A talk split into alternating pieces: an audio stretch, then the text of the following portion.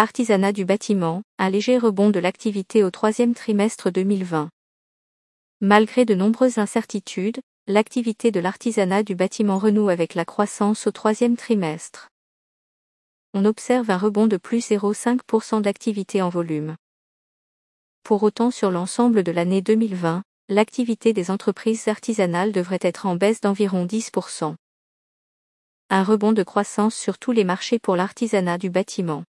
Cette reprise de l'activité dans l'artisanat du bâtiment est particulièrement visible dans l'activité de la construction neuve, plus 1%.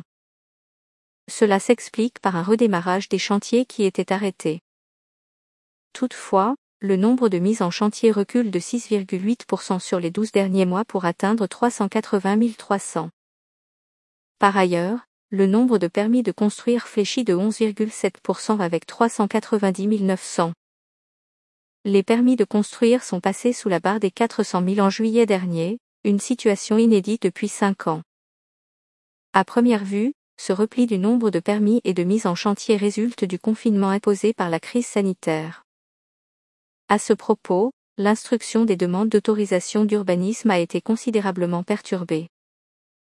De son côté, l'activité en entretien-rénovation s'est également redressée pour atteindre le même niveau d'activité qu'au troisième trimestre 2019. Dans le même temps, les travaux d'amélioration de performance énergétique du logement progressent de 0,5%. L'évolution des prix, un indicateur suivi plus attentivement en période de crise. Au deuxième trimestre 2020, les prix augmentent de plus 0,9% par rapport au même trimestre l'année précédente. En parallèle, les coûts augmentent de plus 0,9% sur la même période. Les prix s'accélèrent légèrement dans les travaux de couverture, plus de 2%.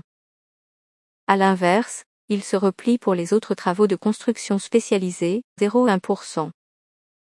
De plus, ils ralentissent dans les travaux de menuiserie, plus un 2% après plus un 4%, et les travaux de plâtrerie, plus un 5% après plus un 7%. L'hypothèse annuelle devrait enregistrer une baisse d'activité autour de moins 10%, celle de l'emploi ne suivra pas la même courbe. C'est l'effet, TPE, la petite entreprise est un modèle souple et agile qui permet de faire le dos rond en attendant des jours meilleurs. Jean-Christophe Repon, président de la Confédération de l'artisanat du bâtiment, CAPEB. En effet, au cours du deuxième trimestre, les prévisions de 15 000 à 30 000 emplois perdus sont aujourd'hui ramenées à 2 000 voire 3 000 emplois perdus. C'est le résultat cumulé de trois éléments. Les mesures gouvernementales appropriées et rapides la reprise des chantiers grâce au guide sanitaire édité par la filière. La confiance des ménages, qui, à l'issue du confinement, souhaitaient améliorer le confort de leur habitat. Point sur l'artisanat du bâtiment suite à la crise sanitaire. Une grande partie des entreprises de l'artisanat du bâtiment ont pu bénéficier des aides de l'État. Ainsi, 8% des entreprises de l'artisanat du bâtiment déclarent avoir bénéficié d'un prêt garanti de l'État. De même, 46% déclarent avoir bénéficié du Fonds de solidarité. Si la reprise de l'activité de l'artisanat du bâtiment s'accentue, elle reste toutefois freinée par le retard de chantier pour 34% des entreprises interrogées. Cependant, pour 16% d'entre elles, le frein à la reprise vient du refus d'une partie de la clientèle privée d'engager des travaux. Enfin, il ne faut pas négliger les difficultés rencontrées en matière d'approvisionnement en matériaux et produits bâtiments la CAPEB reste en conséquence extrêmement vigilante. Les conséquences sociales et économiques provoquées par la crise sanitaire ne sont pas à écarter. De fait, la hausse du chômage et les comportements d'épargne de précaution des ménages pourraient notamment stopper net cette dynamique de reprise dans les mois à venir.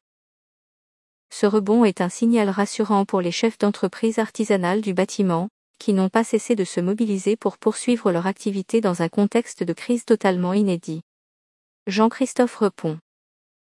Pourtant deux incertitudes majeures persistent, la crise sanitaire bien évidemment et l'impact réel du plan de relance.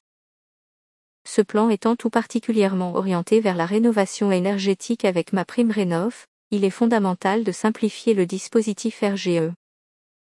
De même, il est important de fluidifier les dispositifs des CE et de rendre les aides plus lisibles. Enfin, il faut accompagner les entreprises au quotidien dans le traitement de leurs dossiers.